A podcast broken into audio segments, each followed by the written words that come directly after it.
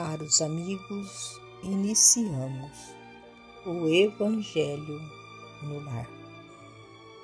Rogamos a Deus, nosso Pai, que envie vossos emissários de luz, trabalhadores da vitória do bem, e nesta corrente fraterna possamos nós orarmos, vibrarmos pelo nosso planeta Terra. Do livro Fé, Paz e Amor. Experimenta. Meu irmão, se desejas penetrar a essência divina da dor, alonga o próprio olhar acima do círculo estreito das tuas cogitações e busca entender os problemas e as necessidades dos outros. Se julgas, coloca-te na posição daquele que se fez objeto de tua apreciação, a fim de que não sentencieis com a leviandade da ignorância. Se te encontras perante algum juiz, pondera a gravidade da missão do homem que aplica os artigos da lei.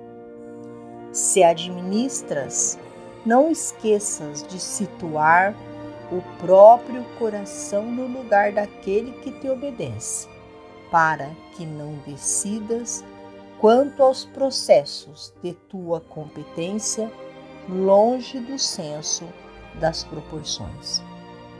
Se te encontras na subalternidade, aprende a sentir as responsabilidades daquele que te dirige no trabalho, para que te não precipites no resvaladouro da inconsciência.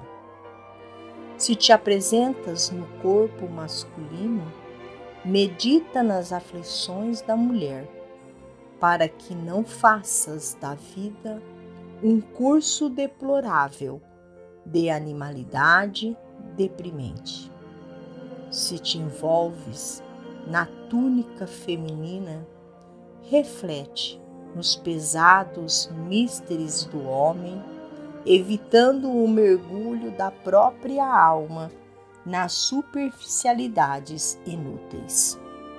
Se guardas um corpo robusto, não esqueça o doente, a fim de que a aflição seja menos inquietante em teu espírito no dia em que fores visitado pela enfermidade. Se te encontras doente, não te revoltes contra as pessoas de saúde relativa que te não compreendem ainda o sofrimento, para que a exteriorização de tua atitude não seja veneno mental. Experimenta ver mais longe.